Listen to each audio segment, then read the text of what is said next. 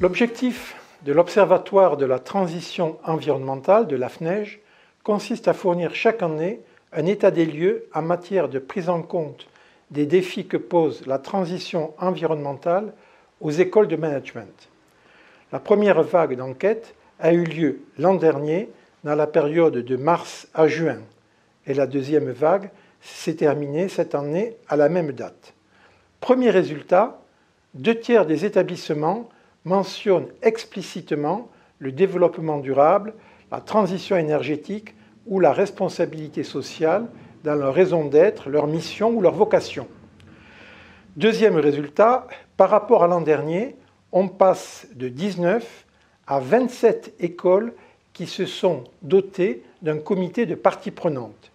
Certes, la majorité ne l'a pas encore fait, mais à ce rythme, on peut penser que l'an prochain, la majorité des écoles aura un tel comité et le comité de parties prenantes joue un rôle très important dans la définition de la politique de développement durable.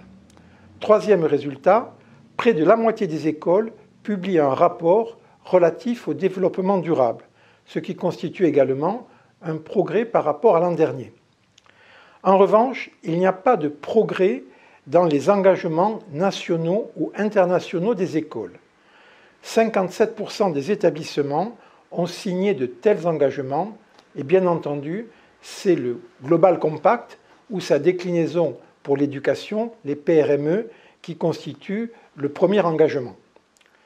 18% des écoles ont obtenu un label, ce qui constitue un très léger progrès par rapport à l'an dernier, mais à ce jour, seules 6 écoles ont obtenu le label le plus exigeant, qui est le label DDRS, Développement durable et responsabilité sociale.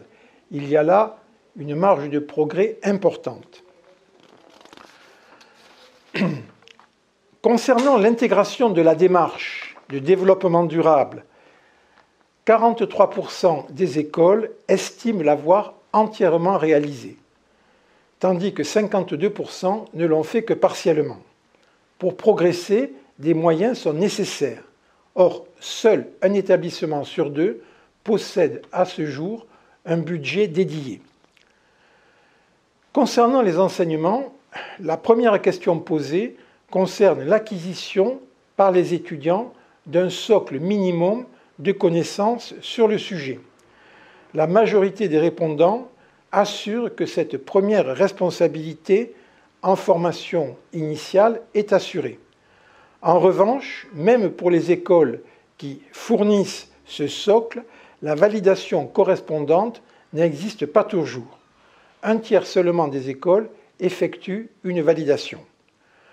Pour plus de précision, les établissements devaient indiquer par discipline si l'intégration des connaissances relatives à la transition environnementale était bien effectuée.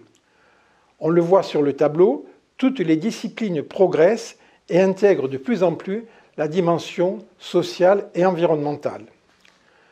Concernant la recherche, 34 établissements disposent d'un pôle de recherche dédié.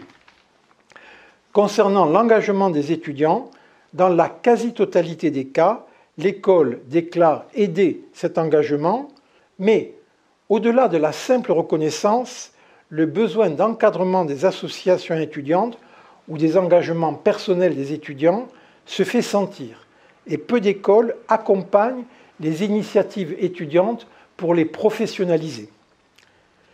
Les pratiques de gestion durable sur les campus présentent toujours une marge de progrès importante.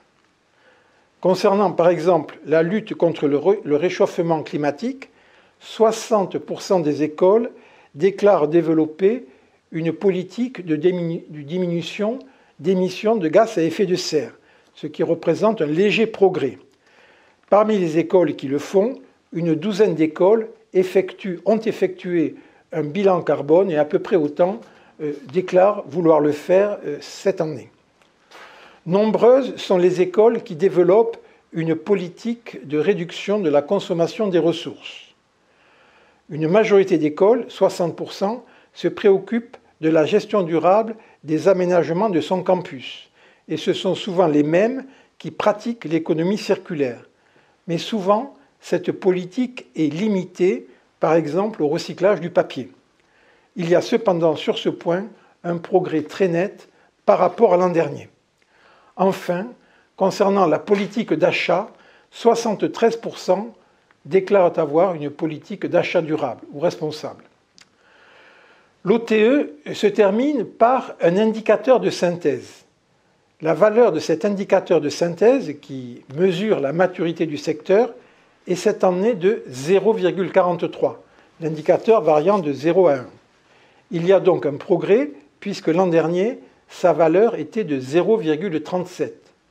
Cependant, ce progrès ne suffit pas pour que l'on puisse qualifier aujourd'hui la maturité du secteur de robuste. Peut-être en sera-t-il ainsi l'an prochain, en tout cas, on peut le souhaiter. Merci.